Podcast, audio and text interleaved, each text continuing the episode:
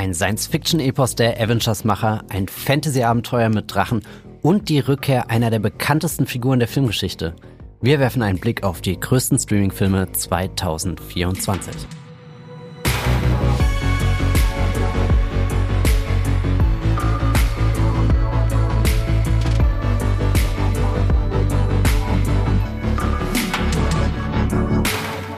Hallo und herzlich willkommen zu einer neuen Ausgabe Streamgestöber, dem Movieplot Podcast, in dem wir über alle möglichen Themen reden, die mit ja, Streamingdiensten wie Netflix, Amazon und Apple TV Plus und wie sie alle heißen zu tun haben. Ich werde jetzt nicht alle aufzählen, weil sonst sitzen wir vermutlich morgen noch da. Es gibt nämlich inzwischen eine ganze Reihe. In diesem Podcast schauen wir uns oft neue Serienstarts an. Heute wollen wir uns aber mal mit der Filmwelt beschäftigen. Die findet nämlich auch auf Streaming Diensten statt und 2024 verspricht wieder ein ziemlich interessantes Jahr zu werden, was da so an Neuerscheinungen, an Originals von den Streaming-Diensten kommt. Netflix hat schon wieder eine ganze Liste an Originals bekannt gegeben, die in den nächsten Monaten eintrudeln werden. Amazon Prime, Apple TV Plus und wie sie alle heißen, ziehen dann bestimmt auch nach. Wir haben schon mal vorausgeschaut, was da schon irgendwo äh, zu entdecken ist in den Start Listen und wollen euch hier in dieser Podcast-Ausgabe einen kleinen Überblick verschaffen. Herausgesucht haben wir uns zehn Streaming-Highlights. Mein Name ist Matthias Hopf, ich moderiere heute hier durch diese Folge. Ich bin ein Teil der Movieplot-Redaktion und damit ich nicht ganz allein bin, hier das als Monolog führen muss, habe ich mir Jan Felix Wuttig eingeladen, ein sehr geschätzter Kollege, mit dem ich hier auch schon öfter mal gesprochen habe. Hallo Jan Felix. Hallo Matthias, freut mich dabei zu sein. Würde aber auch gerne hören, wie du das mal monologisierst, ehrlich gesagt. Oh Gott, um Gott. Als Rap. Na, lieber nicht. Das wird sehr, sehr unangenehm, glaube ich, werden. Okay. Nein, wir äh, haben ja erst letztes Jahr über die besten Streaming-Filme 2023 gesprochen, deswegen finde ich, ist das ein, eine ganz gute Rückkehr zu äh, von wo wir stehen geblieben äh, sind. Die Kontinuität im Streamgestöber muss äh, aufrecht erhalten werden. Äh, Netflix setzt viele Serien ab. Wir machen das nicht. wir bleiben uns ähm, treu. Ähm, vielleicht ganz so kurz ähm, als Eingrenzung. Wir haben jetzt nicht irgendwie Filme mit in diese Liste genommen, die irgendwann mal früher oder später von Netflix und Co. lizenziert werden. Also hier taucht nicht der neue Joker auf, hier taucht nicht der neue Batman-Film auf, die eigentlich von großen Filmstudios ins Kino gebracht werden und dann Monate später ähm, bei einem Streamingdienst landen. Wir fokussieren uns schon wirklich auf diese ausgewiesenen Exclusives, Originals. Vielleicht dehnen wir den Begriff heute ein bisschen, denn wir müssen auch der äh, sich schnell entwickelten Gegenwart des Streamings ins Auge schauen. Da stellt sich oft heraus, dass Dinge, die erstmal exklusives äh, Streaming angekündigt wurden, auch immer öfter ins Kino kurz mal wechseln, springen. Wir haben das letztes Jahr mit zwei ganz großen Apple-Sachen erlebt, Killers of the Flower Moon und ähm, Napoleon von ähm, Ridley Scott. Das waren zwei Filme, die erstmal dann auf die große Leinwand kamen, bevor sie jetzt nach und nach ins Streaming rüberkommen. Hast du die beiden gesehen? Ja, ja, aber beide im Kino. Bei dem Kino tatsächlich ich auch. Das ist jetzt die große Frage. Schaut man sie dann im Streaming nochmal? Bei Napoleon ist ja zumindest die Aussicht da, dass es da eine verlängerte Version, einen Director's Cut gibt. Ich glaube, bei Scorsese passiert das nicht, weil da schon der Film seine dreieinhalb Stunden ging. Mhm. Ähm, das wird vermutlich ein bisschen unrealistisch, aber mal gespannt, was dieses Jahr so bei rumkommt. Bevor oh ja. wir tiefer einsteigen in unsere Liste, gibt es hier erstmal einen Einspieler von unserem Sponsor Magenta TV. Magenta TV ist unser Sponsoring-Partner. Das TV- und Streaming-Angebot der Telekom bündelt Fernsehen und Streaming auf einer Plattform. Magenta TV gibt's als App, zum Beispiel auf eurem Smart TV, bei Apple TV, auf dem Fire TV Stick oder noch besser über die Premium TV Box Magenta TV One. Alles völlig unabhängig von eurem Internetanbieter. Magenta TV ist ein super praktischer Hub für Live-TV und Streaming-Dienste wie Netflix, Disney Plus, RTL Plus sowie die Magenta TV Megathek. Die ist kostenlos mit dabei und hier findet ihr eine riesige und einzigartige Auswahl an Filmen, Serien und Shows. Mit dabei sind viele brandneue internationale Serien und Staffeln, die ihr nur bei Magenta TV sehen könnt. So zum Beispiel die drei neuen Spin-offs von The Walking Dead, Dead City, Daryl Dixon und The Ones Who Live sowie Fargo Staffel 5 oder The Winter King. Wie ihr zu Magenta TV und der Megathek kommt und welche verschiedenen Angebote es gibt, das erfahrt ihr über den Link in den Shownotes dieser Podcast-Folge. Und jetzt weiterhin viel Spaß im Streamgestöber. Ja, zurück in der Streaming-Welt. Wir haben letztes Jahr um diese Zeit auch schon mal einen Podcast aufgenommen, in dem wir uns mit den größten Streaming-Filmen 2023 beschäftigt haben. Zudem würde ich zu Beginn dieses Podcasts nochmal ganz kurz zurückgehen, denn wir haben da zwei Filme angekündigt, die tatsächlich einfach nicht erschienen sind. Das hat unterschiedliche Gründe. Der erste wäre Roadhouse bei Amazon Prime, äh, ein Remake des gleichnamigen Films ähm, mit Patrick Swayze aus dem Jahr 1989. Jack Gyllenhaal spielt ja jetzt die Hauptrolle. Wir sind davon ausgegangen, dass der 2023 tatsächlich noch an den Start geht, aber letzten Endes hatten wir ein bewegtes Jahr in der Filmwelt hinter uns. Es gab einen großen Doppelstreik mit äh, Drehbuchautoren, die auf die Straße gegangen sind, Schauspielerinnen, die auf die Straße gegangen sind. Die ganze Branche in den USA lag mehrere Monate lang im Endeffekt komplett flach, also hat sich nichts bewegt und deswegen konnten viele Projekte nicht äh, fest, fertiggestellt werden. Viele Projekte wurden einfach verschoben, damit äh, äh, Nachschub fürs nächste Jahr schon mal gesichert ist. Und Roadhouse ist einer dieser Filme, die einfach 2023 nicht mehr erscheinen wollten. Der kommt jetzt definitiv dieses Jahr. Das so viel zum äh, Housekeeping für die äh, Folge von vor einem Jahr. Und das andere große Projekt, auf das wir uns damals sehr gefreut haben, Argyle ähm, von Apple TV Plus mit Henry Cavill, eine Agenten-Action-Komödie. Da hat sich jetzt herausgestellt, dass es auch einer dieser Filme, die ähm, in Zusammenarbeit mit einem großen Filmstudio erst ins Kino kommen, dann bei Apple TV Plus ähm, erscheinen. Das ist jetzt auch schon bald der Fall. Am 1. Februar 2024 kommt Argyle dann mit minimaler Verspätung auch endlich zu uns ins Kino erstmal. Henry Cavill, Dua Lipa, Matthew Vaughn ist der Regisseur äh, von den Kingsman-Filmen. Freut euch darauf, der Trailer sieht ziemlich abgefahren aus.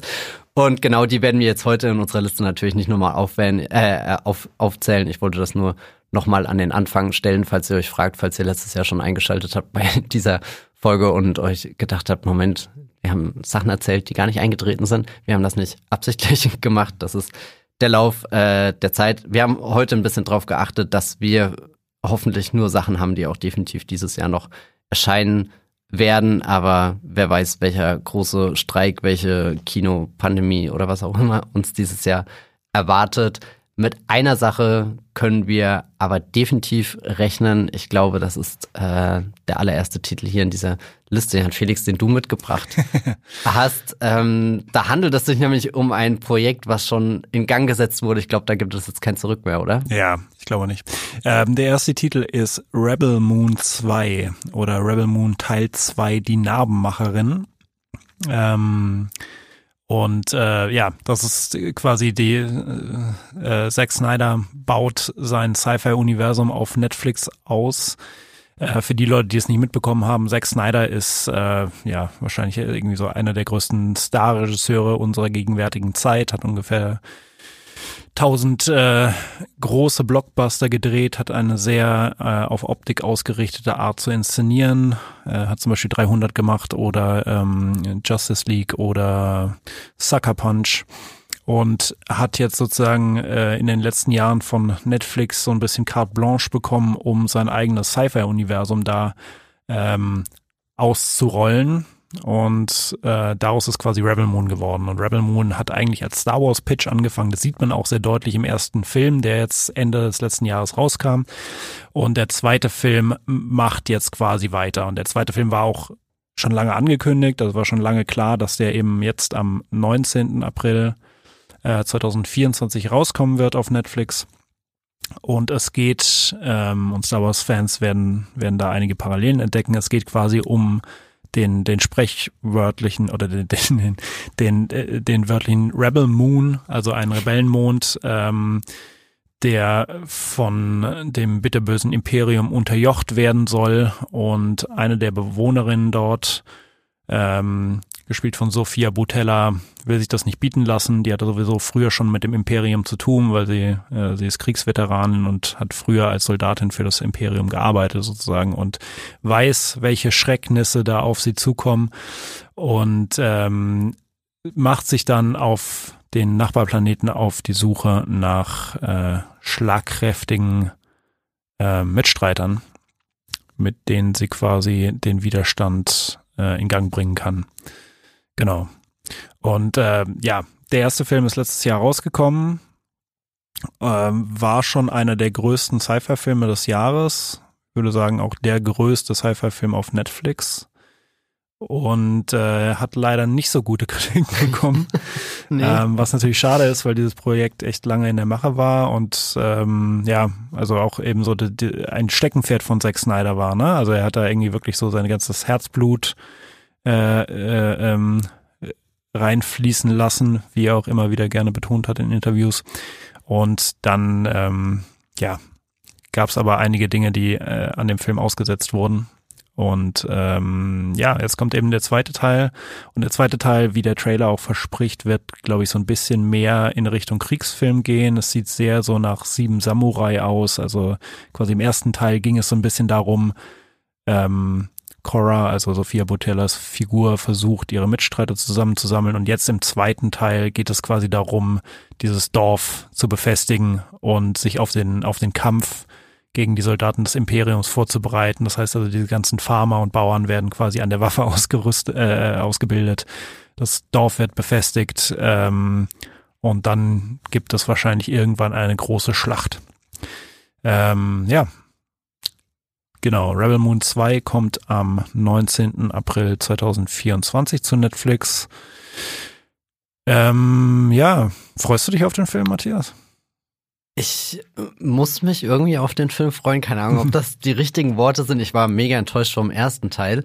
Aber ich mochte immer diese Vorstellung, dass einfach so kurz hintereinander irgendwie dieser, dieser Doppelschlag an Rebel Moon Film kommt. Und außerdem haben wir ja auch dieses Jahr noch die Aussicht darauf, dass von Rebel Moons von Teil 1 und 2 jeweils Director's Cuts erscheinen, genau. bei denen es sich um längere, härtere Versionen handelt, laut Zack Snyder um völlig neue mhm. Filme. Und ich kann mir vorstellen, dass viele Dinge, die mich jetzt beim ersten Teil enttäuscht haben, sich ändern werden mit diesen ausführlichen Extended Cuts. Was ich allerdings nicht sehe, ist, dass sich die Optik irgendwie groß ähm, ja. verändert. Da, da findet leider ein, Einbruch irgendwie bei Zack Snyder statt, seitdem er irgendwie bei Netflix ist. Er hat ja da schon diesen ähm, Army of the Dead gemacht, diesen Zombie-Heist-Film ähm, vor ein paar Jahren und ich weiß nicht, die, die kommen, weiß nicht, mit Zack Snyder verbinde ich absolute visuelle Wucht, totalen ja. Kinobombast irgendwie. Watchmen ist so ein Film, den ich immer wieder gucken kann oder auch Sucker Punch, den du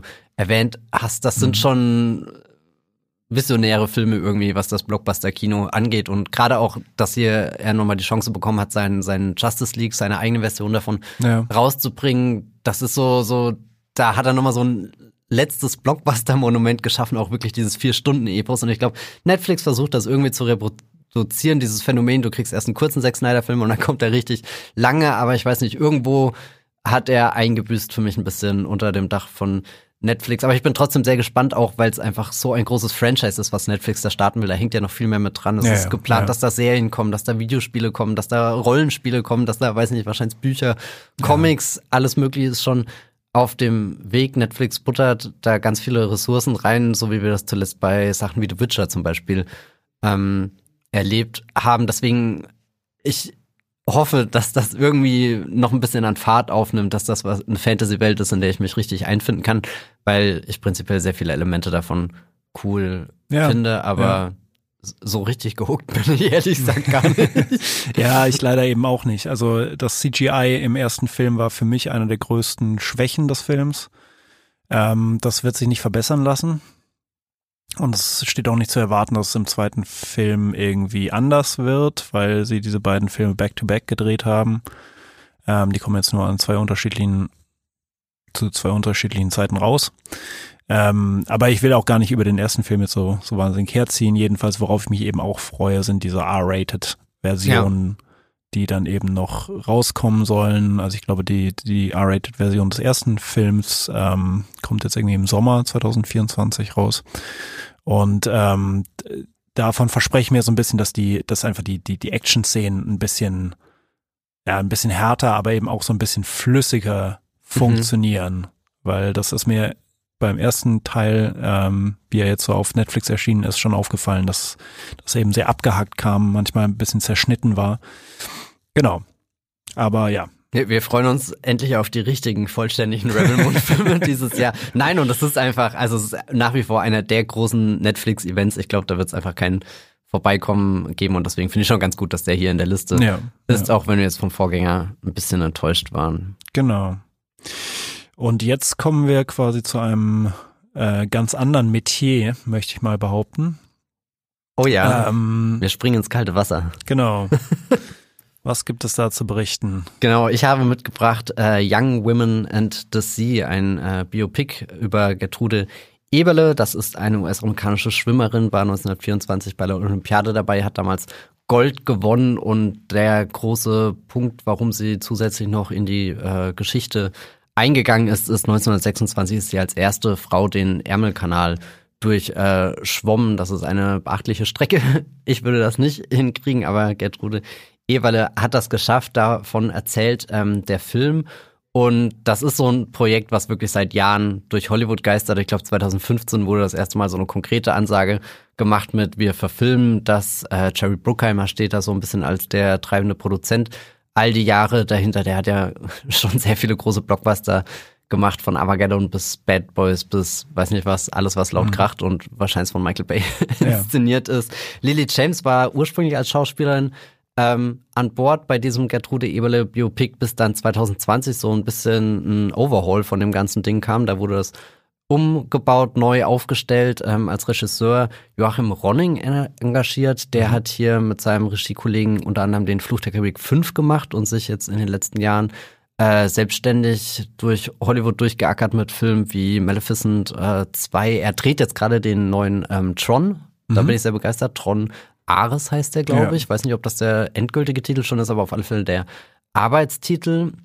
Und das ist auf alle Fälle ein Regisseur, der gut mit, mit Wasser umgehen kann, würde ich mal behaupten. Er hat ja auch diesen, diesen Kon-Tiki, das ist so, glaube ich, der Claim to Fame damals ähm, von ihm gewesen. Und warum ich mich besonders drauf freue, ist tatsächlich die Hauptdarstellerin Daisy Ridley ist das jetzt geworden. Ähm, ich habe äh, Young Women in the Sea so immer als einen ihrer ersten Filme abgespeichert, der damals angekündigt wurde, nachdem sie die Star Wars Trilogie Ja. beendet hat. 2019 kam da ja der letzte Teil mit Rise of Skywalker ins Kino und ich bin immer so gespannt mit, was machen diese äh, Schauspieler, nachdem sie ihre bekannten Franchise-Rollen gespielt haben. Und Daisy Ridley hat es wirklich krass getroffen, weil sie hat wirklich sehr viele Projekte gedreht, aber durch die Pandemie und all das ist einfach noch keiner dieser Filme so Ja, richtig ja. erschienen. In Deutschland kommt jetzt hier The Marsh King's Daughter, glaube ich, schon in ein paar Tagen äh, äh, ins äh, Kino. Das ist so ein so, so Krimi.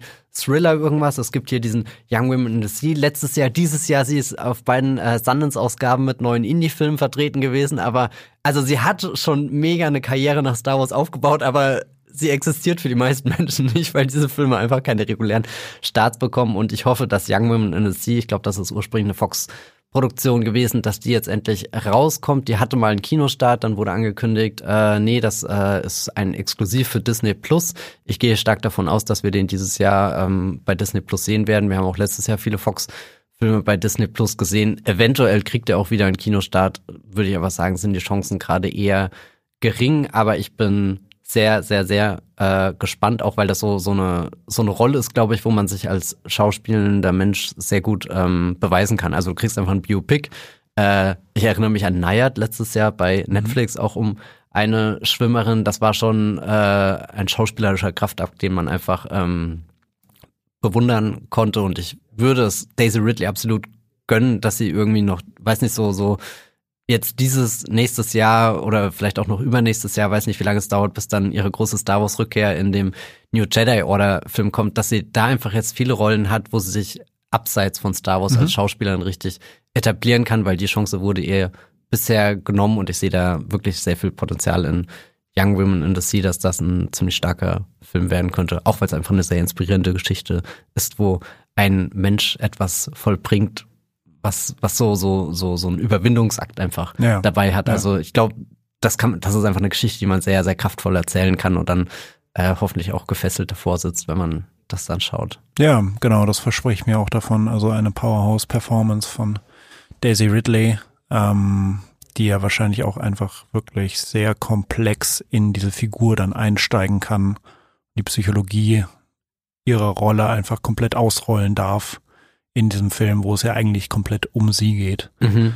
Ähm, ja, Ja. Und sind sicherlich auch tolle Wasserszenen dabei. Ja, also ich bin ein großer Fan von Filmen, die auf dem Wasser, im Wasser, unter Wasser spielen, von, von Master and Commander bis Avatar bis Fluch der Karibik. Mhm. Das ist so irgendwie äh, neulich auch wieder The Abyss von James Cameron im Kino gesehen und das war so eine so, oh mein Gott, warum, warum gibt's nicht mehr gestörte Leute, die so tief runtertauchen und Joachim Ronning ist schon einer, dem ich, äh, der, der da sehr viel Erfahrung gesammelt hat, also immer her damit. Mhm äh, mit, mit aufwendigen Wasserszenen. Ich weiß, es ist kompliziert und teuer dort zu drehen, aber es hat schon immer eine ziemliche Bildgewalt, die da mal drüber kommt.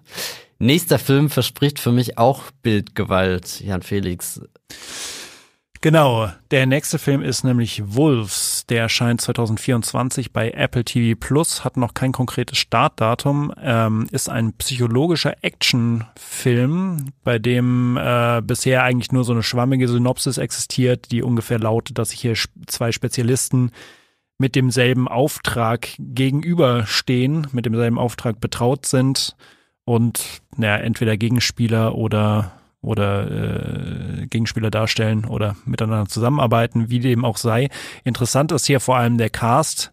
Ähm, diese beiden Leute werden nämlich gespielt von Brad Pitt und George Clooney, die ähm, ja zum ersten Mal seit der Oceans-Reihe, glaube ich, wieder zusammen in einem Film zu sehen mhm. sind. Krass.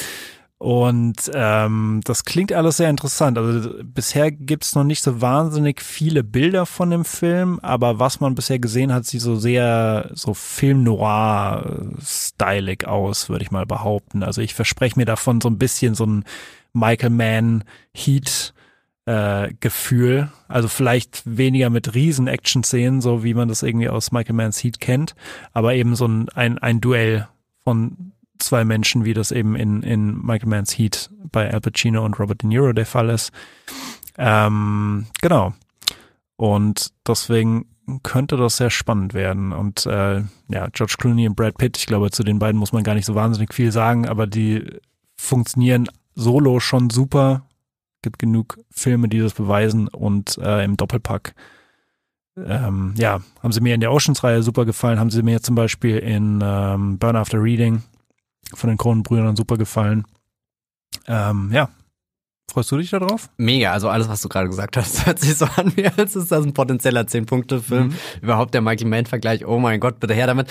Das Einzige, was minimal meine Vorfreude schmälert, ist Regisseur John Watts. Der hat die Spider-Man-Filme fürs MCU gedreht mit Tom Holland und ich finde, es ist leider einer der schwächeren ähm, Blockbuster-Regisseure, die gerade unterwegs sind, was auch einfach daran liegt, dass er einen Indie-Hit hatte, sofort in die Marvel-Maschine reinkam mhm. und deswegen nie so rausgefunden hat, glaube ich, was ihn als Regisseur auszeichnen könnte. Und vielleicht hat er ja mit so einem doch eher, das hört sich ja nach so einem richtig krassen Genrefilm einfach an. So, mhm. du hast diese zwei äh, Figuren, du hast vermutlich jede Menge Waffen oder so, die im Spiel sind, du hast zwei mega Hollywood-Stars.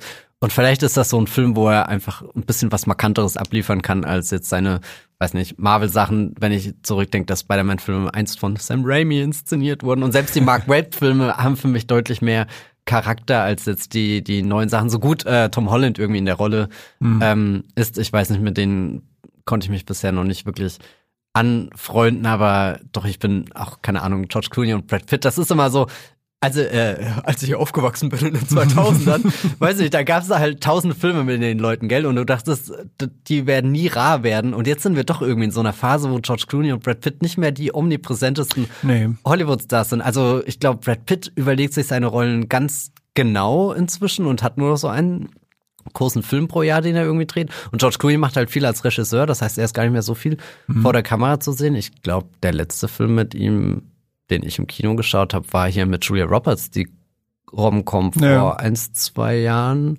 Quasi das, ja. das 90er. Ja, ja, das, das 90er Revival. Das, das war auch, auch schön. Also ich hätte auch nichts dagegen, wenn, wenn dieser äh, Wolf so ein bisschen mit dieser Star-Nostalgie der 2000er Jahre mhm. arbeitet, nochmal so ein bisschen Oceans Feeling gemixt mit Heat von Michael Mann, immer, immer, immer ja. her damit. Und wenn jemand De Niro und Pacino des Jahres 2024 werden kann, warum nicht George Clooney und Brad Pitt in diesen Fall, Rollen? Ja. Also.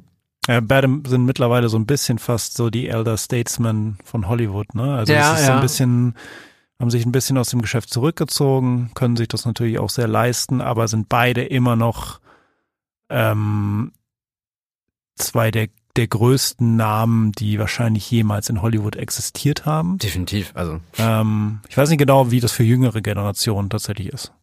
Also für mich ist es so. Aber Ja. für mich war halt auch, keine Ahnung. Also alles, was ich in den 2000ern entdeckt habe, war so, oh mein Gott, da ist schon wieder Josh Clooney, da ist schon Ja, wieder Brad Pitt ja. und ich weiß nicht, die haben ja auch in den 90ern schon mega viel ähm, gemacht, weiß nicht. Äh, außerdem, äh, Brad Pitt äh, hat ja bei Apple TV Plus auch noch diesen Formel 1 Film von Joseph Kosinski hier, dem, dem äh, Top Gun 2 äh, Macher, der gerade Mhm. gedreht wird, glaube ich, dieses Jahr vermutlich noch nicht fertig wird, aber nächstes Jahr. Also das finde ich auch einen interessanten Karriereschritt, da er zuletzt eigentlich den Tarantino im Kino hatte, Once Upon a Time in Hollywood und hier unter anderem den Ad Astra, den ganz tollen Science-Fiction-Film, dass Brad Pitt jetzt für sich entschieden hat, ja, ich bin nach wie vor ein großer Star und wähle sehr gewählt meine Projekte, aber ich verschließe mich auch nicht irgendwie dieser Streaming-Option. ja. Wahrscheinlich limitierter Kinostart oder so mit dabei, aber ja, interessante Entwicklung.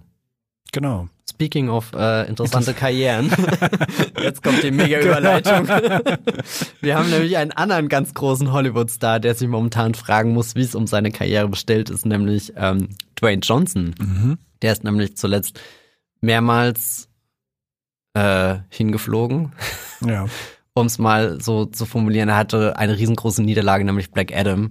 Das sollte eigentlich der Film werden, die, der die Hierarchie im DC-Universum für immer auf Ja. den Kopf stellt. Ein Satz, den er immer wieder gerne betont hat im Vorfeld. Genau, und es ist jetzt rückblickend natürlich ein Satz, der echt wehtut, weil Black Adam ist ein Flop geworden. Diese DC-Ära ist komplett zu Ende. Der, die Henry Cavill-Rückkehr als Superman, die im Abspann, äh, in der Abspannszene geteased wurde, hat dann tatsächlich nie stattgefunden. Ja. gefunden. Dwayne Johnson befindet sich gerade an so einem Punkt, wo er wirklich drüber nachdenken muss, wer ist er als Hollywood-Star? Lange Zeit in den 2010er Jahren wirkt es so, als ist er einer der wenigen, die noch mit seinem Namen einfach Leute ins Kino locken können, die alles irgendwie in einen funktionierenden Blockbuster verwandeln. Er hatte da Mega-Hits wie zum Beispiel diese Jumanji-Filme, die ja fast an den Milliarden gekratzt haben.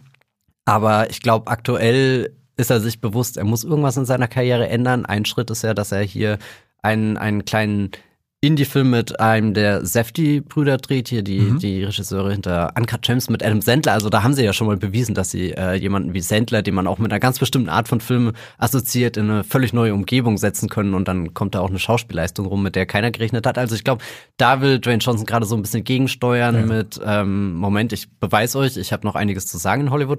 Und dann hat er ja parallel noch irgendwie bei Disney seinen Moana äh, beziehungsweise Bayana Remake, was da jetzt in Live-Action kommen soll. Und dann gibt es noch einen Film, der eigentlich auf der Höhe seiner Macht in Hollywood äh, in die Wege geleitet wurde, nämlich Red One bei Amazon Prime, ein Film, wo er eine Rekordgage von 50 Millionen Dollar bekommen hat. Also das ist wirklich, das kann man sich gar nicht vorstellen. 50 Millionen, das ist mehr als das Budget von vielen anderen Filmen in Hollywood. Und warum die so groß ist, liegt beim Streaming auch daran, dass du oft, äh, wenn Stars so einen Vertrag unterschreiben, äh, haben sie ja oft eine Beteiligung von, wenn der Film eine gewisse Hürde am Box Office, an den Kinokassen überwindet, wirst du am Gewinn beteiligt. Und das fällt ja beim Streaming oft flach, weil die Filme eben keinen großen Kinostart haben, nicht dieses typische Fenster, wo du dann später noch abgreifen kannst. Deswegen bekommen sie halt davor schon mega große Gagen und werden damit zu diesen Projekten gelockt. Und Red One, äh, da schließt er sich wieder hier mit Jake Kasdan zusammen, mit dem hat er auch seine äh, zwei Jumanji-Filme gedreht. Ähm, Jake Kasdan kommt eher so aus dieser ähm, Hollywood-Comedy-Richtung, hat hier die ähm, Cameron Diaz-Sachen, die letzten gemacht, hier ähm, Sextape, äh, Bad Teacher und so, war er am Start. Und ich glaube, sein neuer Film ist so ein bisschen positioniert als großer Weihnachts-Event-Blockbuster. Er hätte Ja. auch eigentlich dieses Jahr schon Weihnachten kommen sollen, wurde verschoben. Ähm, Action, Abenteuer, vielleicht so eine Streaming-Version von Stirb langsam, könnte ich mir vorstellen. Ordentlich übertriebene Action, äh, kernige Männer und One-Liner, keine Ahnung. ähm, neben Dwayne Johnson spielt Chris Evans mit hier.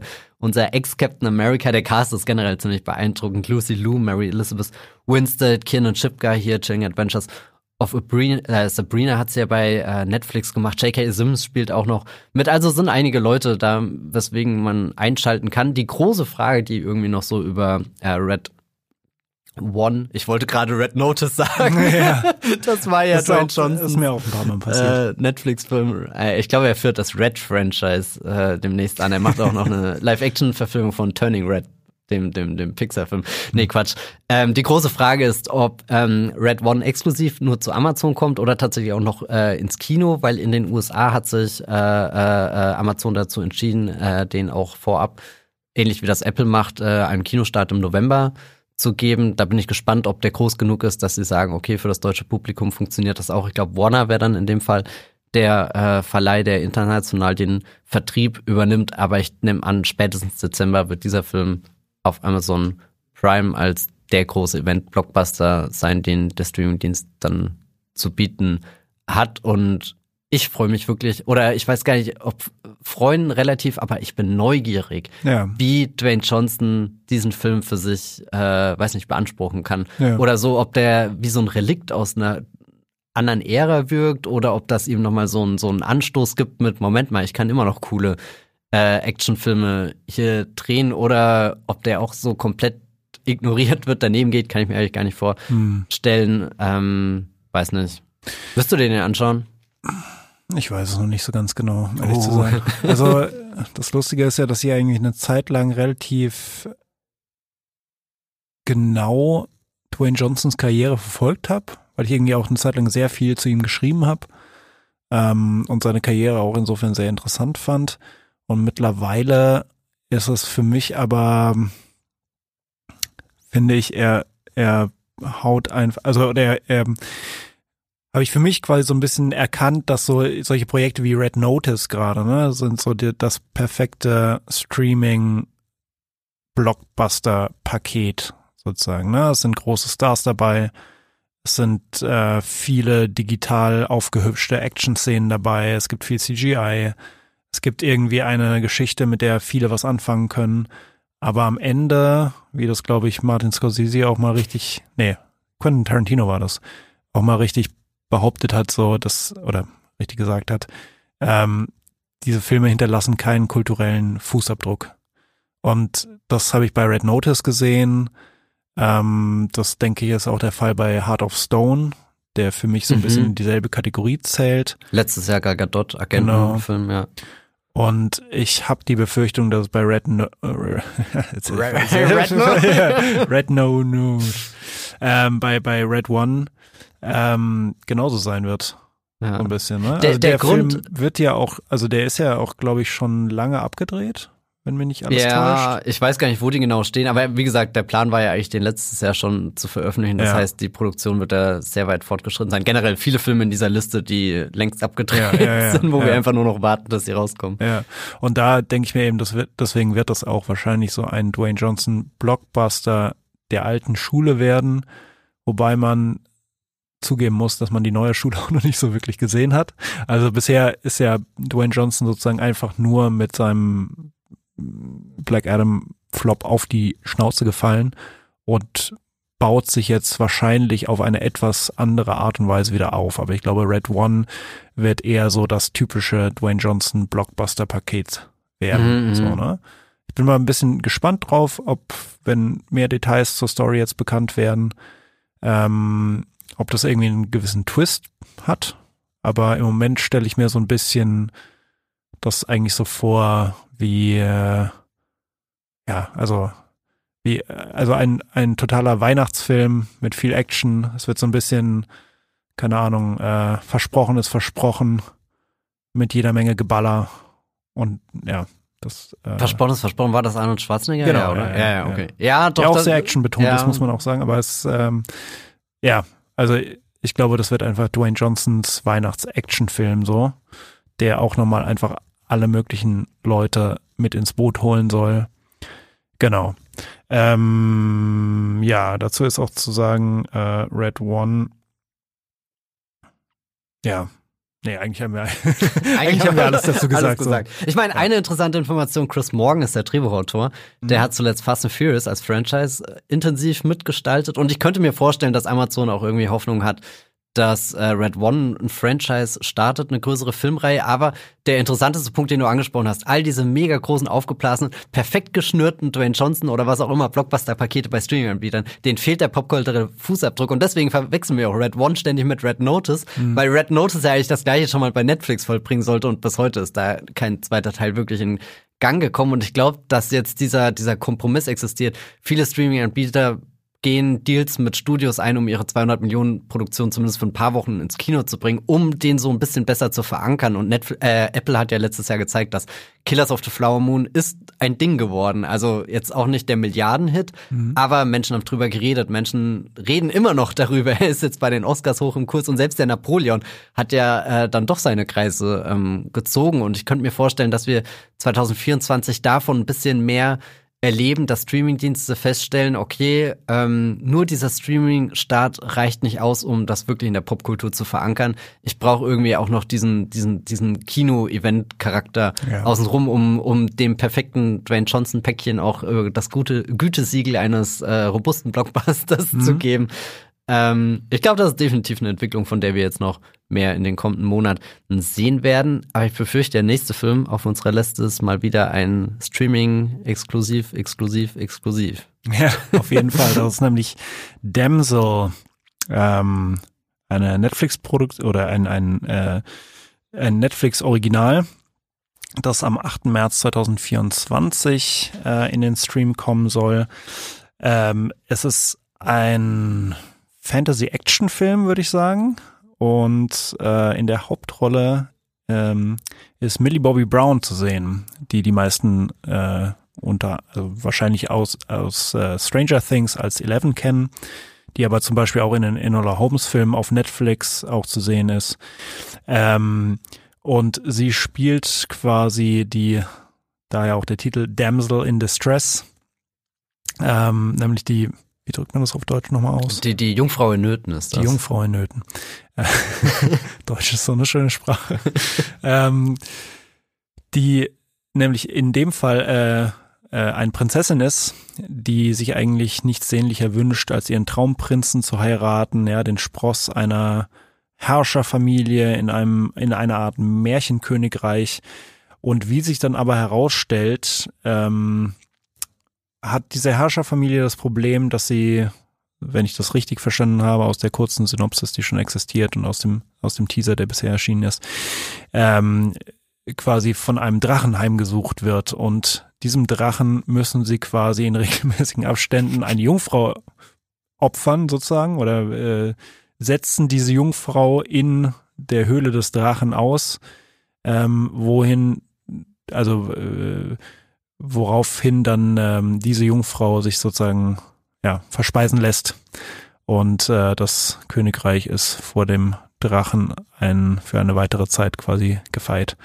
Ähm, der Twist ist natürlich, dass äh, Millie Bobby Brown, wie es ihr, ihrem Naturell entspricht, das nicht einfach mit sich machen lässt, sondern beschließt, okay, nee, fuck it. nope. Ich zerreiß mir jetzt dieses wunderschöne Rüschenkleid und verbinde meine Wunden und kämpfe gegen diesen Drachen und werde auf jeden Fall überleben, um ähm, ja meinem Traumprinzen eins in die Schnauze zu hauen, dafür, dass er mich so hintergangen hat. So kommt es zumindest im Teaser so ein bisschen rüber. Ähm, und ich hoffe mir davon einfach, dass quasi dieses typische Märchenkonzept auf eine gerne auch feministische Art und Weise auf den Kopf gestellt wird. Also die, einfach diese, diese sehr ähm, unterwürfige Prinzessin-Figur dann so richtig loslegt und so richtig sich wehrt gegen diese, diese Umstände und gegen den Drachen. Und äh, ich glaube, es wird eine, eine coole Verbindung aus, ähm, aus Fantasy-Action und so ein bisschen so einer gesellschaftlichen Komponente, die aber immer noch irgendwie spielerisch genug ist, um nicht wie ein Politikum zu wirken. Für mich klingt das eigentlich wie so eine ideale Version aus ähm, Shrek, der auch schon mit vielen äh, Rollenklischees in klassischen Märchen- und Fantasyfilmen aufräumt. Und hier The Princess, der 2022 bei Disney Plus veröffentlicht wurde, auch ein äh, Film damals. Joey King spielt darin eine äh, ja, Prinzessin, die eingesperrt ist in einem Burgturm und sich dann nach unten schnetzelt. Eigentlich soll sie verheiratet werden, aber sie sagt dann auch, nein, danke. Mhm. und ich glaube, dass Damsel so ein bisschen in diesem, diesem Atemzug genannt werden kann. Ich finde es auch sehr schön, dass Millie Bobby Brown einerseits fast ein bisschen unheimlich, dass sie so unglaublich viel Netflix macht mit, ich meine, sie könnte vielleicht auch einfach mal einen Kinofilm mhm. ähm, drehen, aber äh, äh, all diese Rollen, die sie spielt, gerade Eleven ist ja eine absolut verblüffende Figur irgendwie so. Stranger Things hat so viele Anleihen an das äh, weiß nicht, Spielberg-Kino der 80er und muss sich auch zu Recht irgendwie diesen Vorwurf gefallen lassen mit, oh Gott, ist das nicht nur äh, so schablonhafte Nostalgie oder alles total hohl, aber dann erinnere ich mich wieder an, wie Eleven in diesem Film kommt und es ist einfach so, so ein Charakter, der sofort eingeschlagen ist und so Stranger Things exklusiv ist und ich glaube, auch ihre Nola Holmes Filme sind ja, weiß nicht, die haben so eine gute Energie, irgendwie, du hast einfach Bock mit ihr die, die, die Sachen zu ermitteln, übrigens auch Henry Cavill mhm. als äh, Sherlock Holmes in einer neben ähm, Rolle. Nee, ich bin, ich glaube, sie, sie hat bei Netflix schon, schon guten Boden, um, um sich da als, als ein, ein sehr erfrischender, moderner äh, Actionstar, als Actionheldin zu, zu etablieren. Und das ist ja jetzt auch nicht so selbstverständlich irgendwie, dass ja. dieser Rahmen gegeben ist. Ich habe ich habe, ich freue mich einfach drauf, keine Ahnung, ich freue mich auf jeden Fantasy-Film ja. und äh, Drachen immer her damit. Genau. Ich frage mich eben auch so ein bisschen, wie allein sie in diesem Film ist, weil es sieht mhm. manchmal so ein bisschen so aus, als wären quasi 90 Prozent von dem Film sie in der Drachenhöhle. Die versucht sich irgendwie zu retten. Ich weiß nicht genau, wie groß dieser Teil ist, aber es könnte sehr spannend sein, das zu sehen, weil sie dann natürlich irgendwie, also ihr, ihr Schauspiel einfach komplett körperlich wird irgendwo, ne? Was, was sie vorher, ja, gut, bei Eleven so ein bisschen, aber es, ähm, das wird, glaube ich, interessant sein zu sehen, was passiert, wenn so Millie Bobby Brown einfach quasi auf sich selbst dann irgendwie zurückgeworfen ist in eine Rolle. Da bin ich echt gespannt drauf. Und kleiner äh, Teaser, vielleicht taucht sie auch nochmal in dieser Liste auf. Also wir sind gespannt, wie viele Netflix-Filme Millie Bobby Brown noch drehen kann. Aber zuerst äh, kommen wir zu, oh ja, was ganz nostalgischem. Ähm, Beverly Hills Cop Axel Foley oder Axel F oder einfach Beverly Hills Cop 4 ähm, startet bei Netflix diesen Sommer. Ich glaube, das ist auch so eine Fortsetzung, die 100 Jahre zu spät kommt und vermutlich auch schon 100 Mal gepitcht wurde und immer wieder abgesagt wurde, weil vermutlich das Drehbuch nicht gestimmt hat, Eddie Murphy irgendwas anderes zu tun hatte. Ich glaube, der letzte Beverly Hills Cop Film kam 94 ja. ins Kino. Da gibt's ja bisher drei Stück.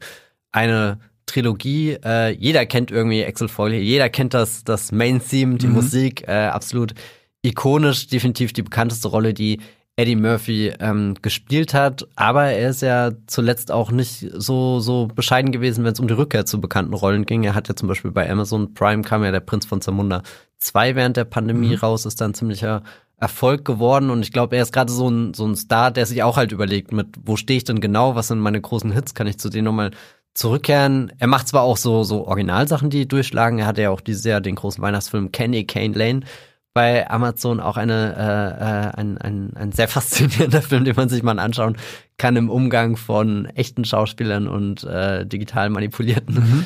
Schauspielern. Ähm, Dolomite is My Name, glaube ich, war so ein Kritikerfolg, den er zumindest bei Netflix ähm, in den vergangenen Jahren gelandet hat. Jetzt ja. hier Beverly Hills Cop 4 zurückzubringen, ergibt im aktuellen Hollywood-Klima irgendwie sehr viel ähm, Sinn.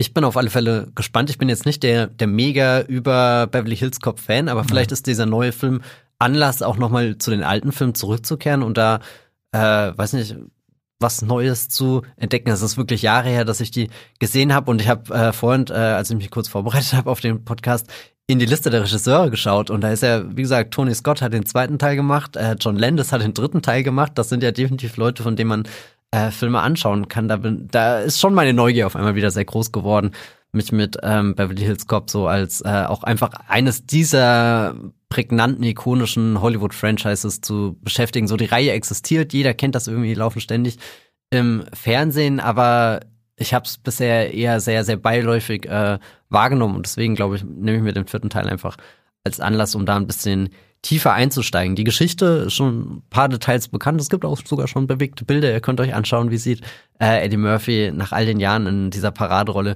wieder aus. Ähm, er ist wieder im Beverly Hills Police Department unterwegs, muss da Korruption in den eigenen Reihen ähm, ja herauskristallisieren, äh, herausfinden, ähm, da ein bisschen für Ordnung sorgen, wird unterstützt oder mehr oder weniger freiwillig unterstützt von seiner Tochter, mit der er nicht den, zu der er nicht den besten Draht hat. Jane heißt sie und die wird gespielt von Taylor Page.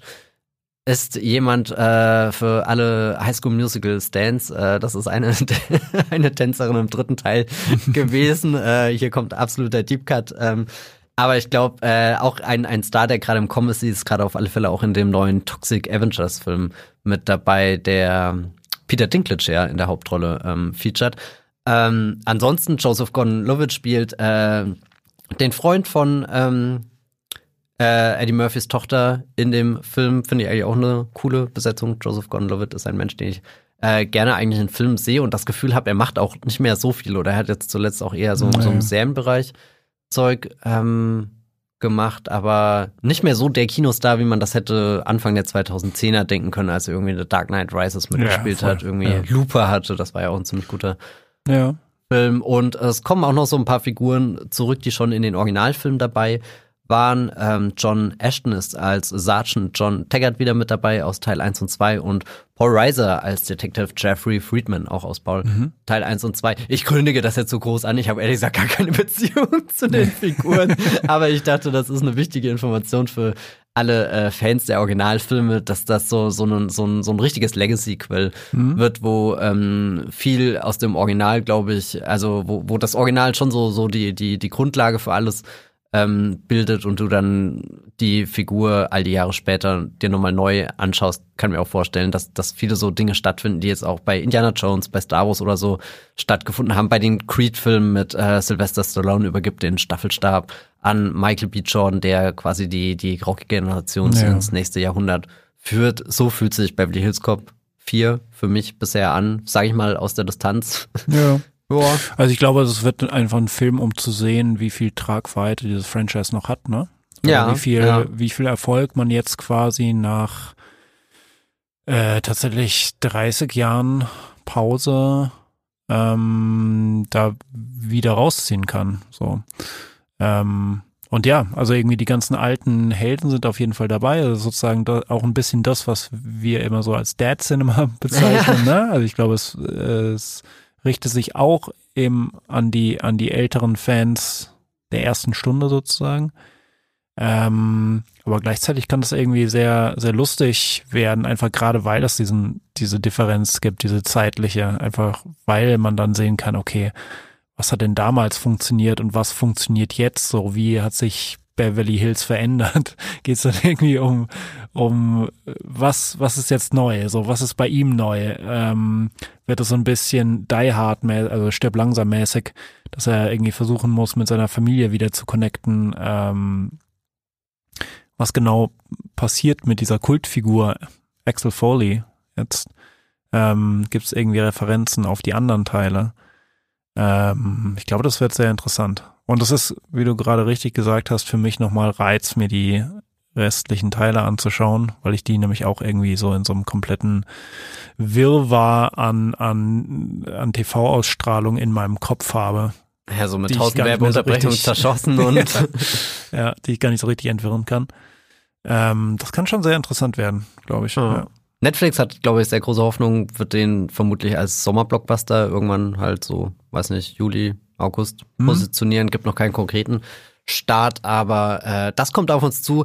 Ich glaube, das Einzige, äh, was mir ein bisschen wehtut, ist, dass irgendwie der Regisseur ein ziemlich unbeschriebenes Blatt ist. Mark Malloy kann jetzt nicht so viel dazu sagen. Und es ist halt, wenn du von einer Reihe kommst, wo halt Tony Scott oder so, also wirklich so ein Action-Gott ja, beteiligt ja. war. Und dann hätte ich mir gewünscht, dass sie irgendwie für den neuen halt auch eher so jemanden vom Kaliber Joseph Kosinski wie bei Top Gun Maverick oder so holen. Es waren ja ursprünglich die Bad Boys 3 Macher hier am Start, die auch den äh, Batgirl-Film mhm. gedreht haben, den wir niemals sehen werden, aber der vielleicht auch in einem Universum glücklich irgendwo ein Streaming-Leben äh, lebt, aber die sind dann ausgestiegen tatsächlich und naja, ähm, egal, ich freue mich, bin gespannt. Ich glaube, das könnte einfach ein mega unterhaltsamer äh, Sommer-Blockbuster werden. Bin mir nicht sicher, ob das auch auf den nächsten Film in dieser Liste zutrifft, wenn ich mir den letzten Film des Regisseurs anschaue. Jan Felix, was hast du mitgebracht? Genau, wir haben hier nämlich Havoc, äh, kommt 2024 zu Netflix und wird so eine Art ja, Action-Thriller, würde ich das mal nennen. Ähm, und zwar von Gareth Evans. Der ist unter anderem bekannt für die extrem action-lastigen The Raid-Filme und ähm, für das, ich glaube, das war ein Netflix-Exclusive, ähm, Apostle, den ich hier im Podcast, glaube ich, auch schon mal empfohlen habe. der mir sehr gut gefällt, wo es so, ist so ein bisschen so Fantasy-Horror-mäßig, denn Stevens äh, landet irgendwie auf einer Insel und muss seine Schwester aus den Klauen einer Sekte befreien. Und ähm, ja, eine ähnliche düstere Stimmung erhoffe ich mir eben auch von Havoc. Ähm, auch hier ähm, ja, was heißt auch hier? Also hier auch hier eine düstere auch hier eine düstere Geschichte oder zumindest eine eine Geschichte, die irgendwie sehr viel äh, Film Noir Potenzial verspricht.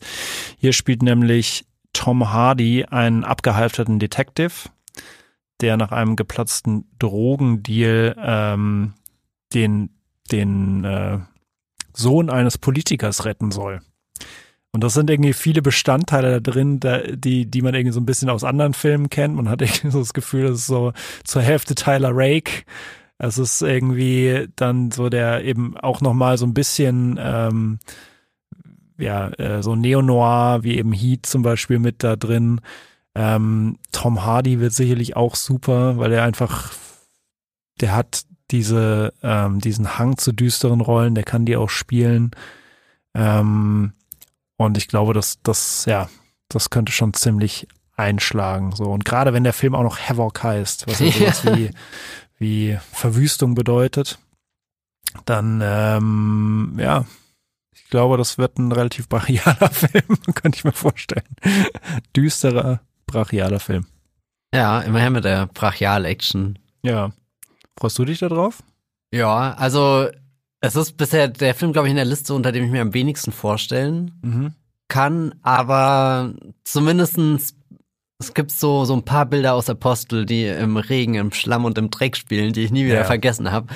Und deswegen, also Gareth Evans, glaube ich, der hat schon was auf dem Kasten. Ja. Und Tom Hardy ist so ein Schauspieler, der all in geht. Ich, ich denke gerade gar nicht mal so sehr an die Venom-Filme, das wäre vermutlich seine, seine Blockbuster, äh, mhm. sein, sein Aushängeschild irgendwie, was er in dieser Größenordnung irgendwie geschafft hat. Ich denke gerade an diese Tabu-Serie ja. oh, von ja. FX, weiß ja. gar nicht, wo die in Deutschland damals kam und da steigert er sich ja auch so komplett rein in so eine abgründige Rolle. Ehrlich gesagt, ich könnte mir ein perfektes Crossover von Tabu und Apostel vorstellen. Ja, und deswegen sage ich einfach mal, äh, Hardy und Evans sind eine gute Kombination und ich bin gespannt, was da im Endeffekt wirklich für ein Film bei rumkommt. Ähm, ja, könnte ja. sehr viel möglich sein. Ja. Und ähm, dazu ist auch noch zu sagen, also neben Tom Hardy gibt's auch diverse weitere Stars im Cast, unter anderem nämlich zum Beispiel ähm, Forrest Whitaker ähm, oder Timothy Oliphant. Hm. Ähm, den ich auch extrem gerne mag. Also mhm. nicht erst seit The Mandalorian, sondern ich finde, es gibt super Szenen mit. Schon seit Deadwood. ja, oder Justified. Stimmt, also es, ja. ähm, der ist wirklich jemand, der ja, also der, von dem ich wirklich irgendwie auch mal einen Leading Man Kinofilm sehen möchte. Ich empfehle Hitman. aber ja, okay. ja, ja. äh, ja, aber wirklich äh, irgendwie auch mit einer komplexen Rolle, die keine Videospielverfilmung ist. Wobei man das, äh, mittlerweile darf man das nicht mehr so ausdrücken, weil Videospielverfilmungen zum Teil wirklich gut sein können. Damals, 2000er, 2010er Jahre, waren die häufig, ja, also als großer Fan der so Tomb Raider Filme mit Angelina Jolie muss ich dir knallhart widersprechen. Ich glaube, Videospielverfilmungen werden sich in zehn Jahren danach sehnen, was diese Filme in den 2000ern gerissen haben. Aber nein, ich glaube, sowas, äh, gerade wie so Last of Us oder so, eröffnet uns ja doch eine neue Ära an Videospielverfilmung, die jetzt auf uns hinein spricht. Ich habe mir neulich wieder den ersten Trailer von dem ersten Tomb Raider Film auf Deutsch angeschaut und es war das so richtig, es war so richtig, jemand hat einfach Matrix genommen und hat Lara Croft drin reingebaut. So, und dann irgendwie auch noch so mit irgendeinem so Killerroboter, der dann Lara Croft trainieren Stimmt, soll. Yeah.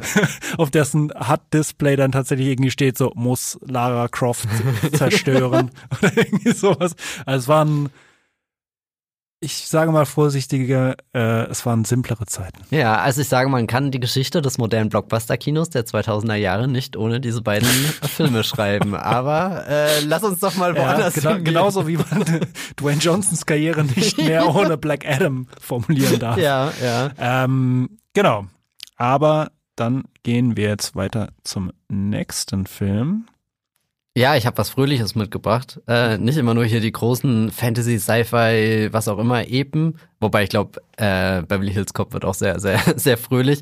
Nein, ich dachte, wenn wir über Streaming reden, dann müssen wir auch irgendwie eine Romcom hier drin haben. Es gibt so viele Romcoms. Netflix ist ja wirklich fleißig am Start, bringt da fast jede Woche irgendwas Neues. Jetzt im März kommt schon, glaube ich, wieder was Neues mit Lindsay Lohan unter anderem. Ich habe mir ausgesucht äh, bei Apple TV Plus Project Artemis mit Scarlett Johansson, Channing Tatum. Das ist doch schon mal ein mega geiles Pairing irgendwie für eine große Romcom, die vermutlich so im Fahrwasser von Sachen wie The Lost City, Night and Day, Ghosted, Shotgun Wedding, da gab's ja zuletzt wieder ein kleines Revival an Romcoms mit Abenteuer, Action-Einschlag, große Stars, moderate äh, Budgets, sehr viel ähm, Spaß, meist auch irgendwie so eine ziemlich abgefahrene Prämisse, die diese zwei Stars in ein Abenteuer stürzt, auf das sie nicht gewappnet sind. Sie können sich vermutlich am Anfang nicht ausstehen und lernen dann im Verlauf der Reise sich irgendwie ähm, besser kennen und natürlich auch lieben. Und äh, das Spannende an Project Artemis ist, das Ganze findet vor dem äh, Hintergrund des Wettlaufs im All statt. Also wir haben ja im Endeffekt sogar ein Historian Piece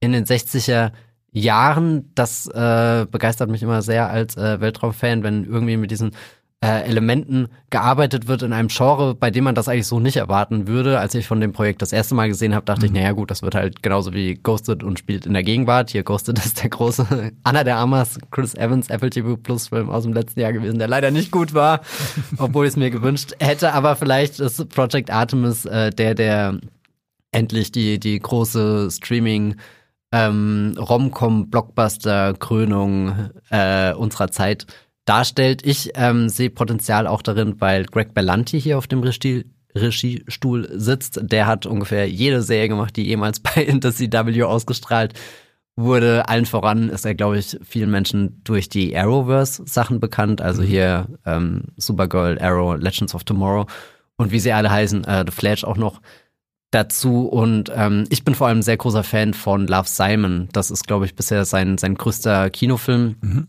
den er auf die Beine gestellt hat. Das ist, der ist, der ist sehr humorvoll, sehr berührend, sehr viel Einblick in Figuren. Also ich weiß gar nicht, ich habe den schon lange nicht mehr gesehen, aber als der damals im Kino kam, habe ich ihn mehrmals geschaut, weil, weiß nicht, der hat mich komplett umgehauen. Und ich glaube, wenn er dieses Gespür irgendwie so ein bisschen mit den äh, Reizen von so einer großen Blockbuster rumkommen und dann noch diesen äh, Wettlauf ins All, Space Race, Sachen verbinden kann, könnte da schon ein Film rauskommen, der definitiv interessant ist. Was ich gar nicht wusste, ist, dass das Projekt auch schon mehrere Phasen durchlaufen hat und ursprünglich wollte da Jason Bateman, äh, Bateman Regie führen, also Jason Bateman, der Schauspieler hier aus äh, Ozark bei Netflix oder äh, Arrested Development natürlich.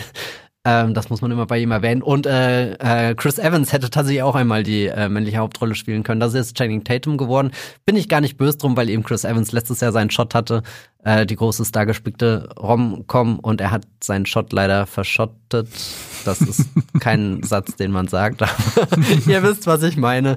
Ähm, und Channing Tatum sehe ich unfassbar gerne. Ich glaube, Channing Tatum ist auch perfekt für, für so, solche Rollen. Also hier äh, White House Down muss ich oft dran denken, wo er so, so, so eine Alternative irgendwie zu dem Action-Kino von ähm, äh, Dwayne Johnson mhm. geliefert hat. Also auch irgendwie dieser sehr äh, knallige Actionstar, der sowohl irgendwie die, das, die Explosivität als auch irgendwie den Humor ähm, balancieren ja. kann. Und keine Ahnung, Scar Scarlett Johansson ist sowieso für mich eine der größten Hollywood-Schauspielerinnen da draußen, ähm, die in den letzten Jahren sehr wenig gemacht hat, seitdem ja. sie bei Marvel Stimmt. raus ist. Aber vielleicht ist das ja eines der großen Projekte, mit denen sie sich endlich wieder auf der Karte zurückmelden kann. Ähm, vermutlich wird das auch wieder so ein, äh, so ein Tandem-Film, der äh, gespalten zwischen Streaming und Kino rauskommt. Ich glaube, äh, Apple hat da schon mit Sony sich zusammengeschlossen. Sony haben ja letztes Jahr auch den Napoleon rausgebracht und die werden dann vermutlich dieses Jahr im Sommer auch den Project Artemis erstmal ins Kino bringen, bevor er dann zu Apple TV Plus kommt mit einem Budget von 100 Millionen Dollar. Geil. Wirst du den anschauen? ich weiß gar nicht. Jan Felix, bist du ein Romcom-Mensch? Ähm, nicht so wirklich. Mich überraschen Romcoms immer. Also ich meistens habe ich keinen Bock drauf. Leute zwingen mich dazu und am Ende sitze ich da mit Taschentüchern oh. und hab was im Auge. So soll es sein. Naja. also irgendwie, ja doch. Also ich, ähm, ich brauche dann, sobald der Film rauskommt, jemanden, der mich zwingt und sagt, doch, der ist super. Schau den mir, schau den dir mit mir an. Und dann werde ich da reinschauen, weil ich finde, das, das Potenzial ist allein auf dem Papier schon doppelt und dreifach da. Also insbesondere, also ne, Scarlett Johansson kann man alles anvertrauen, egal was, welcher Stoff. Ähm, Channing Tatum hat unfassbares Humorpotenzial. Also ich, ich habe die, die 21, Ja. 22 Jump Street Filme so geliebt. Ja. Und auch wenn Leute sagen, das ist dummer Humor, es ist mein Humor und ich feiere das total. also ich, ich könnte mich da jedes Mal komplett wegschmeißen. Ich habe seitdem, ich weiß gar nicht, wann der letzte Film da rausgekommen ist, Das ist schon ein bisschen aber her, oder? ist Schon ein bisschen her, aber selten so heftig gelacht im Kino. Jedenfalls, ja, insbesondere aus dem Grund freue ich mich auch auf diesen Film. Ne? Man Ja. wird mich dann irgendwie daran erinnern müssen. Ich glaube, unser nächster Film in der Liste könnte gar nicht so weit weg sein. Wir bleiben, glaube ich, im auch etwas romantischen Action. Hm. Ja. Beschreib mal ein bisschen mehr. Ich bin noch Genau. nicht so sicher im Bilde, was das genau für ein Film ist, aber ja, also sag erst mal, welcher Film es ist. genau, äh, auch einer der, also beziehungsweise jetzt einer der Filme, auf die ich mich ganz besonders freue äh, dieses Jahr. Und zwar ist es Hitman. Ähm, ja, eine Actionkomödie und zwar von Richard Linklater, ähm, einem grandiosen Meisterregisseur, der unter anderem für Filme wie Dazed and Confused oder Boyhood, Waking Life oder Everybody Wants Some verantwortlich ist. Ähm, Und du ignorierst knallhart die Before Midnight Trilogie. Nee, aber ich kann nicht zehn Filme von ihm aufzählen. Die sind alle grandios. ähm, und in dem Film spielt ähm, Glenn Powell, den man zum Beispiel aus Top Gun 2 kennt. Ähm, und damit fängt schon an, absurd zu werden, spielt einen Professor, der als Undercover-Killer für die Polizei arbeitet. Sprich, äh, er, er bietet sich Verbrechern als Auftragsmörder an und verknackt sie dann, sobald sie auf sein Angebot eingehen. und im Verlaufe dieser Tätigkeit trifft er, und da ist die Synopsis im Moment noch sehr vage, auf eine Frau, die er retten möchte. So. Ähm, das heißt, da ist ganz viel Potenzial da für Romcom.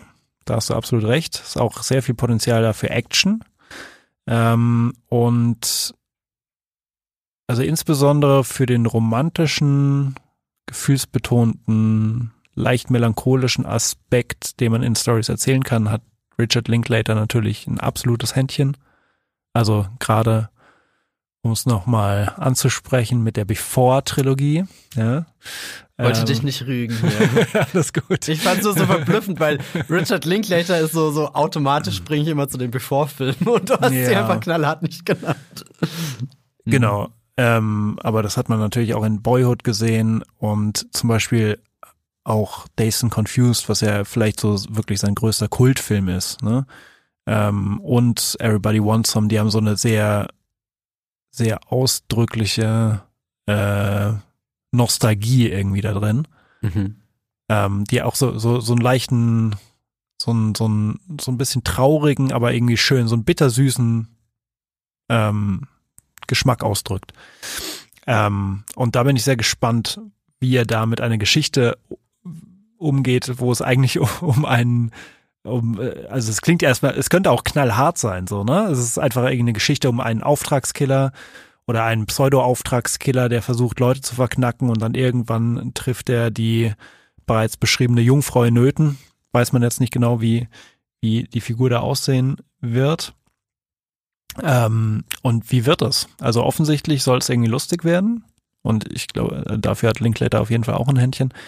Ähm, aber wie genau die Geschichte dann, dann ausgeht, in welche Genres er sich da noch mit reinbegibt, genau, kann man im Moment noch nicht so richtig absehen.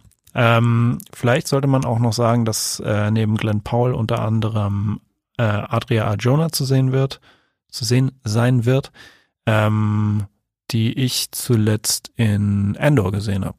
Ja, Genau, als Big Bix. Scalene, Ja, Endor Star, das ist der Hauptgrund, warum ich mich auf den Genau. Film freue. genau. Ja. Schaut aber Endor. du freust dich auf den Film. Ja, schaut Endor. Man kann es nicht oft genug sagen. Ja, ja, also Endor ist eine sehr gute, nein Quatsch, also ja, Endor ist wirklich eine sehr gute Serie, die ihr unbedingt gesehen haben solltet, selbst wenn ihr nicht die größten Star Wars Fans seid, aber doch Hitman äh, Ring, äh, Ringlater, Richard Linklater, so rum, ist äh, definitiv ein Regisseur, bei dem ich eigentlich in jeden Film blind gehen kann. Mhm. Ähm, zuletzt hat er, glaube ich, bei Netflix auch diesen Apollo mhm. 10,5 gemacht. Das war auch so, so, so was richtig Verblüffendes, wo Linklater denkst du immer, okay, er macht diese ganz bestimmte Art von Film und dann zaubert er irgendwie sowas aus dem Hut, wo er sagt, Moment mal, was ist, wenn wir das Kino völlig neu denken und dieses seltsame Verfahren anwenden, um euch Bilder zu zeigen, die ihr so noch nie gesehen habt. Und da bin ich dann auch immer so mit, okay, es ist immer so leicht, ihn auf Bevor zu reduzieren, aber eigentlich steckt da wirklich jemand, der auch sehr dran interessiert ist am filmischen Erzählen, am Hinterfragen von der Form, wie kann ich irgendwas darstellen und so und ja, keine Ahnung. Also Linklater, das wird, ich kann mir vorstellen, dass das einer der besten Netflix-Filme nächstes Jahr wird. Ja. Nee, dieses Jahr. Wir sind ja schon da. Hallo, 2024. genau. Ja, also ich freue mich da auch sehr drauf. Ähm, ich mag den Plot, den der Film offensichtlich hat. Ich mag Richard Linklater. Ähm, wird super. Wie gesagt, hat noch kein definitives Startdatum, kommt irgendwann 2024, hoffentlich. Sofern wir das Problem des letzten, äh, die besten Streaming-Filme Podcasts nicht wiederholen und sich alles wieder ins nächste Jahr verschiebt. Na, bei dem glaube ich schon, weil der lief ja letztes Jahr auch schon auf Festivals. Ja, also, genau. Und ich glaube, also wenn es einen sicheren Film in dieser Liste gibt, dann den. Ja, ja. Also man muss dazu sagen, er ist lange abgedreht, er ist einer der Filme in der in dieser Liste, die schon lange fertig sind. Ähm, und der der dürfte mit überwiegender Sicherheit dieses Jahr mhm. zu Netflix kommen. Genau. Ähm, und wir machen weiter ja, mit. Auch was, was schon lange abgedreht ja. ist. Nämlich der Electric State. Das ist, äh, wir sind schon beim Finale unserer Liste angekommen. Also nicht, dass das irgendwie eine große Reihenfolge ist oder so, aber ich habe bewusst diesen Film auf den letzten Platz gesetzt, weil ich mir sehr gut vorstellen kann, dass den Netflix dieses Jahr als seinen größten Blockbuster positionieren wird, ähnlich wie sie es letztes Jahr mit Rebel Moon getan haben. The Electric State ist ein Science-Fiction Abenteuer mit ganz, ganz vielen großen Namen. Es ist auch der Film, wo Millie Bobby Brown nochmal auftaucht als Hauptdarstellerin. Also Netflix hat unfassbar großes Vertrauen in sie als Star, nicht nur in sie als Eleven aus Stranger Things, sondern ich glaube, dieses Jahr könnte definitiv so, so der endgültige Star-Making-Turn für Millie Bobby Brown werden. Chris Pratt ist an ihrer Seite, den kennen wir aus äh, den Jurassic World-Filmen, aus den Guardians of the Galaxy Film aus dem großen Amazon Prime Blockbuster The Tomorrow War, der vielleicht auch irgendwann mal fortgesetzt wird oder sich zu Red Notice in eine Ecke der angefangenen Franchises stellt.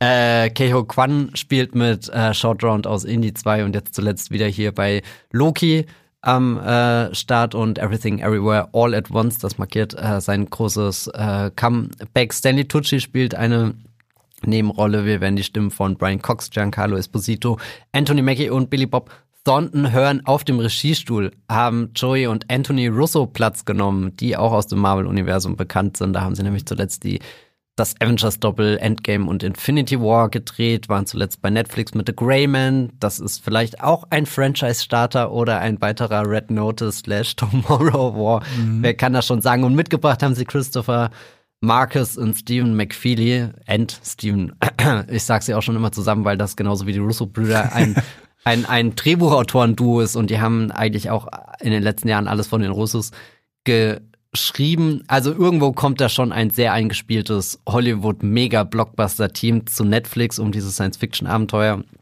zu stemmen. Der Grund, warum ich mich aber am meisten darauf freue, ist tatsächlich die Vorlage, die ich nicht gelesen habe. aber äh, hinter dem Ganzen steckt ähm, der schwedische Künstler ähm, Simon Stalenhags, wenn ich das jetzt richtig ausgesprochen habe.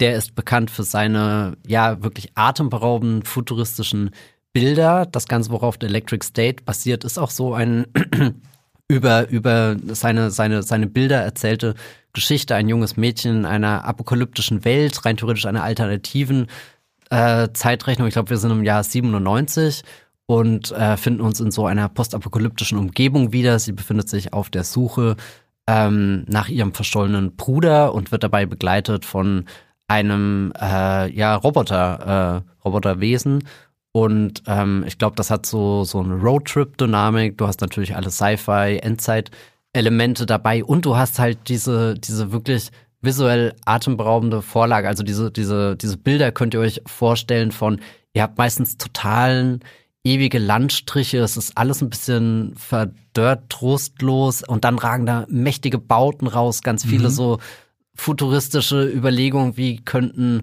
Roboter aussehen, sowohl im Kleinen wie auch im Riesengroßen, die, die deutlich größer als wir Menschen sind, ähm, auch viele retro-futuristische Elemente mit eingebaut. Also wirklich, das sind Bilder, die kann man sich anschauen und hat das Gefühl, die kommen gerade wirklich aus so einer ganz entfernten Zukunft hierher und man bekommt so, so, so, die Tür wurde ein Spalt weit geöffnet und man kann minimal reingucken, was da einen erwartet. Wirklich, also jedes Bild gibt dir sofort das Gefühl, du bist da in einer anderen Welt ähm, drinne. Zumindest all die Bilder, die ich bisher ähm, gesehen habe. Und es gibt auch bei Amazon Prime schon eine äh, Serie, die hier auf Simon Stalenhags Werk basiert, nämlich, äh, oh Gott, wie heißt sie? Jetzt habe ich es vergessen. Dun, dun, dun, dun, Tales from the Loop. Mm, die kam ja, auch vor genau. ein paar Jahren. Ja. Und die war ja visuell definitiv ziemlich ähm, eindrucksvoll gestaltet. Und wenn der Electric State auch nur, weiß nicht, die Hälfte von der Magie seiner Bilder einfängt, bin ich schon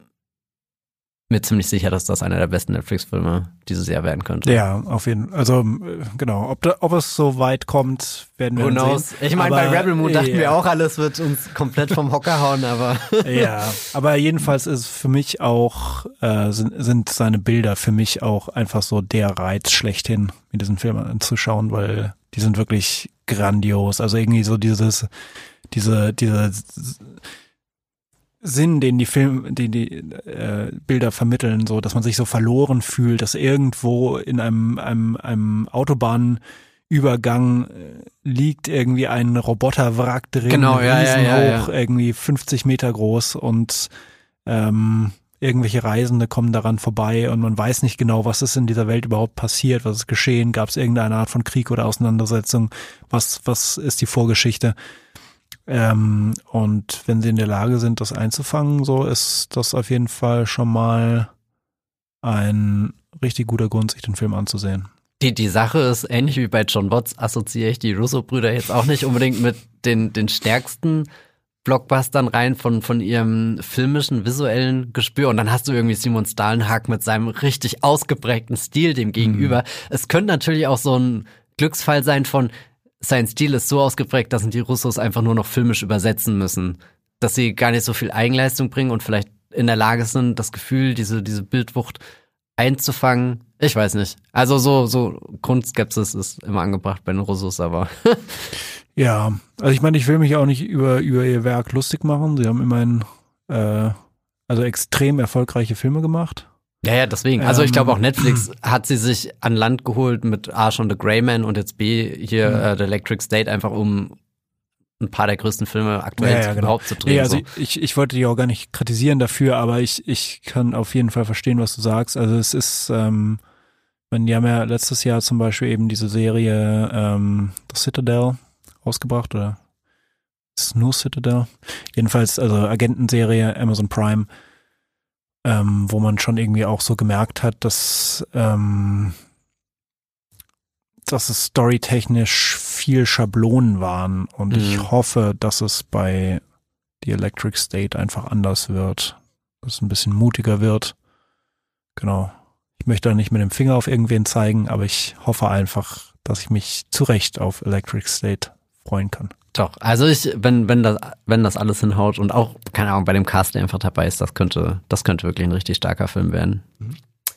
Genau, da sind wir am Ende unserer Liste angekommen. Ich hoffe, ihr habt euch fleißig was mitgeschrieben. Falls ihr es nicht getan habt, lese ich nochmal ganz schnell vor, über welche Filme wir hier gesprochen haben, die ihr euch vormerken könnt, die sehr, sehr, sehr wahrscheinlich dieses Jahr erscheinen werden. Auf alle Fälle am 19. April 2024 kommt Rebel Moon Teil 2, die Narbenmacherin, zu Netflix. Ich hoffe sehr, dass Young Woman and the Sea dieses Jahr endlich bei Disney Plus veröffentlicht wird. Eventuell sogar im Kino. Das würde mich persönlich sehr glücklich machen. Aber ich nehme auch Disney Plus. Hauptsache bringt uns endlich diesen Film. Ich warte seit Jahren. Wolves, ähm, sehr wahrscheinlich bei Apple TV Plus hat noch keinen konkreten Start, ist aber schon ähm, abgedreht in der Postproduktion. Red One auch schon längst abgedreht, sollte schon letztes Jahr zu Amazon kommen, wird garantiert dieses Jahr im äh, ja, Spätjahr zur Weihnachtssaison hin erscheinen. Damsel am 8. März 2024 bei Netflix. Beverly Hills Cop 4 kommt im Sommer zu Netflix. Havoc ist noch ein großes Fragezeichen, dürfte aber auch schon abgedreht in der Postproduktion sein, also direkt auf dem Weg zu uns. Project Artemis, ähm, wie gesagt, große Chancen, dass der erstmal im Sommer von Sony ins Kino gebracht wird und danach bei Apple TV Plus erscheint. Hitman liegt eigentlich auf dem Server bereit. Vermutlich drückt Ted Sarandos jeden Tag auf Play und genießt diesen Film und wir müssen noch ein bisschen warten, aber da gehe ich auch davon aus, dass der bald eintrifft und ich würde jetzt äh, hoffen, dass Electric State als das große Dezember-Highlight von Netflix vorbereitet wird. Wie gesagt, auch schon längst abgedreht. Und ansonsten haben wir auch noch ganz viele andere Filme, auf die wir uns freuen können, wie The Old Guard 2, ein neuer Wallace und Gromit Film, ein Lilo und Stitch Film, der bei Disney Plus sich in der Entwicklung befindet, ist die Frage, ob der noch rechtzeitig vor Ende des Jahres fertig ist, weil, wie gesagt, das ist auch eines der Projekte, die vom Doppelstreik in Hollywood getroffen wurden. Wir haben auch noch, keine Ahnung, bei der Berlinale Spaceman mit Adam Sandler, ein äh, sehr ungewöhnlicher Science-Fiction-Film. Wir haben Blitz, einen Zweiter Weltkriegsfilm mit Saoirse Ronan von Steve McQueen, dem 12 Years a Slave Regisseur. Also da kommt noch einiges Interessantes auf uns zu. Matt Damon, Casey Affleck, Doug Lyman sind bei Apple TV auch noch mit einem äh, äh, Thriller, Action-Thriller unterwegs sind. Instigators, ähm, ja Gott, ich will jetzt gar nicht allzu sehr noch hier einfach Titel droppen. Ich dachte nur, das Streaming-Jahr 2024 wird groß und davon wollen wir euch hier ein, ein kleines Bild, eine kleine Übersicht verschaffen. Und jetzt wirklich, wir sind Anfang des Jahres, wir sind im Januar, es werden definitiv noch sehr viele Filme angekündigt werden. Es findet ja auch jetzt noch äh, einiges an Filmfestival statt, kann Venedig, Berlinale. Ähm, da wird Netflix sicherlich auch unterwegs sein und Filme noch einkaufen. Und ich sage immer Netflix, aber es liegt einfach dran. Netflix hat irgendwie den größten Output. Ja. Amazon, Apple und so sind genauso auf der Suche ähm, nach Sachen, die sie sich da schnappen können. Und ich bin einfach gespannt, wie dieses Jahr läuft. Das sind auf alle Fälle einige Highlights am Start. Hast du von den zehn, die wir jetzt vorgestellt haben, so einen absoluten Favorit? Ähm, Havoc oder Hitman? Havoc oder Hitman. Also Hitman. Alle Filme mit H. Richard Linklater ähm, und Glenn Powell, Havoc, weil es ist, also, keine Ahnung, es gibt nichts Besseres in Martial Arts Hinsicht als The Raid. Mhm, mh. äh, Apostel habe ich wegen der Atmosphäre gefeiert. Der Regisseur hat beide Filme gemacht. Es ist, ähm, ja, es ist Tom Hardy dabei, der einfach ein unglaublich körperlicher Schauspieler ist und ich hoffe, er stapft da einfach durch den ganze Stadt durch, macht alles platt und äh, rastet komplett aus und es wird richtig düster. Es wird richtig 40er Jahre Detective-mäßig. also, ja, das sind die beiden Filme. Ja. Wie schaut es bei Wahl. dir aus? Oh, ich finde es sehr schwer. Also ich bin mega gespannt auf ähm, Project Artemis. Keine Ahnung, der verspricht einfach großartig zu werden. Und ähm, ansonsten Damsel, keine Ahnung, stelle ich mir auch nach einem mega unterhaltsamen Film vor, aber äh, vielleicht sogar Wolves, weil wenn George Clooney und Brad Pitt da so komplett äh, auf, auf Höchstform auflaufen, ja, nee, sind eigentlich, ich will alle in dieser Liste sehen. Bitte jetzt sofort gebt sie mir. Ich habe ein, ein Wochenende steht äh, ein paar Tagen vor der Tür. Gott, wir nehmen das hier am Mittwoch auf. Wobei, wer weiß, wann ihr diesen Podcast hört. Vermutlich selbst an einem Mittwoch, weil Streamgestöber immer mittwochs erscheint. Und das nutze ich jetzt einfach mal als Überleitung, um hier langsam Richtung Outro zu kommen.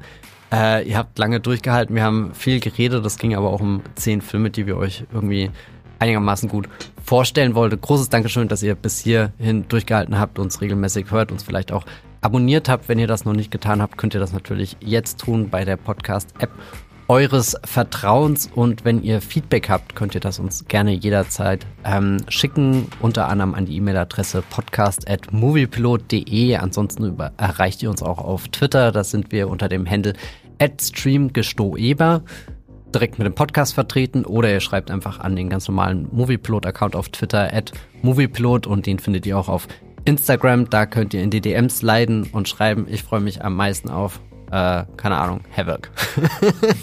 Oder irgendwas anderes. Vielleicht habt ihr noch Filme äh, schon auf eurer Merkliste, die wir hier gar nicht im Podcast angesprochen haben. Da sind wir natürlich auch gespannt, drauf zu hören, auf was ihr euch am meisten 2024 freut, wenn es um große Streaming-Filme geht. Und ihr könnt uns natürlich auch von euren Serien, Favoriten, Highlights berichten. Jan Felix, wenn man dir folgen will, wo kann man das tun? Ähm, also ich bin unter meinem Klarnamen bei Facebook zu finden und ansonsten bei Moviepilot. Ähm, ja. Aber ich fürchte, es sind nach wie vor, ich sage das immer wieder, wenn ich im Podcast bin, nach wie vor die einzigen beiden Möglichkeiten, mit mir in Kontakt zu treten. Ja, aber das reicht doch vollkommen. Ich bin auch bei Moviepilot, äh, Matthias Hopf und bei Twitter, da findet ihr mich auch unter meinem Klarnamen oder unter dem Handle at Bibelbrox mit 3e. Dann bleibt mir nicht mehr viel zu sagen, außer danke Jan Felix, dass du dir die Zeit genommen hast, hier mit mir über Streaming-Filme zu sprechen. Immer wieder gern, Matthias. Ja. Und äh, vielen Dank euch, die ihr zugehört habt bis an diesen Punkt. Ich hoffe, ihr habt was mitgenommen aus diesem Podcast. Damit verabschieden wir uns. Streamt was Schönes.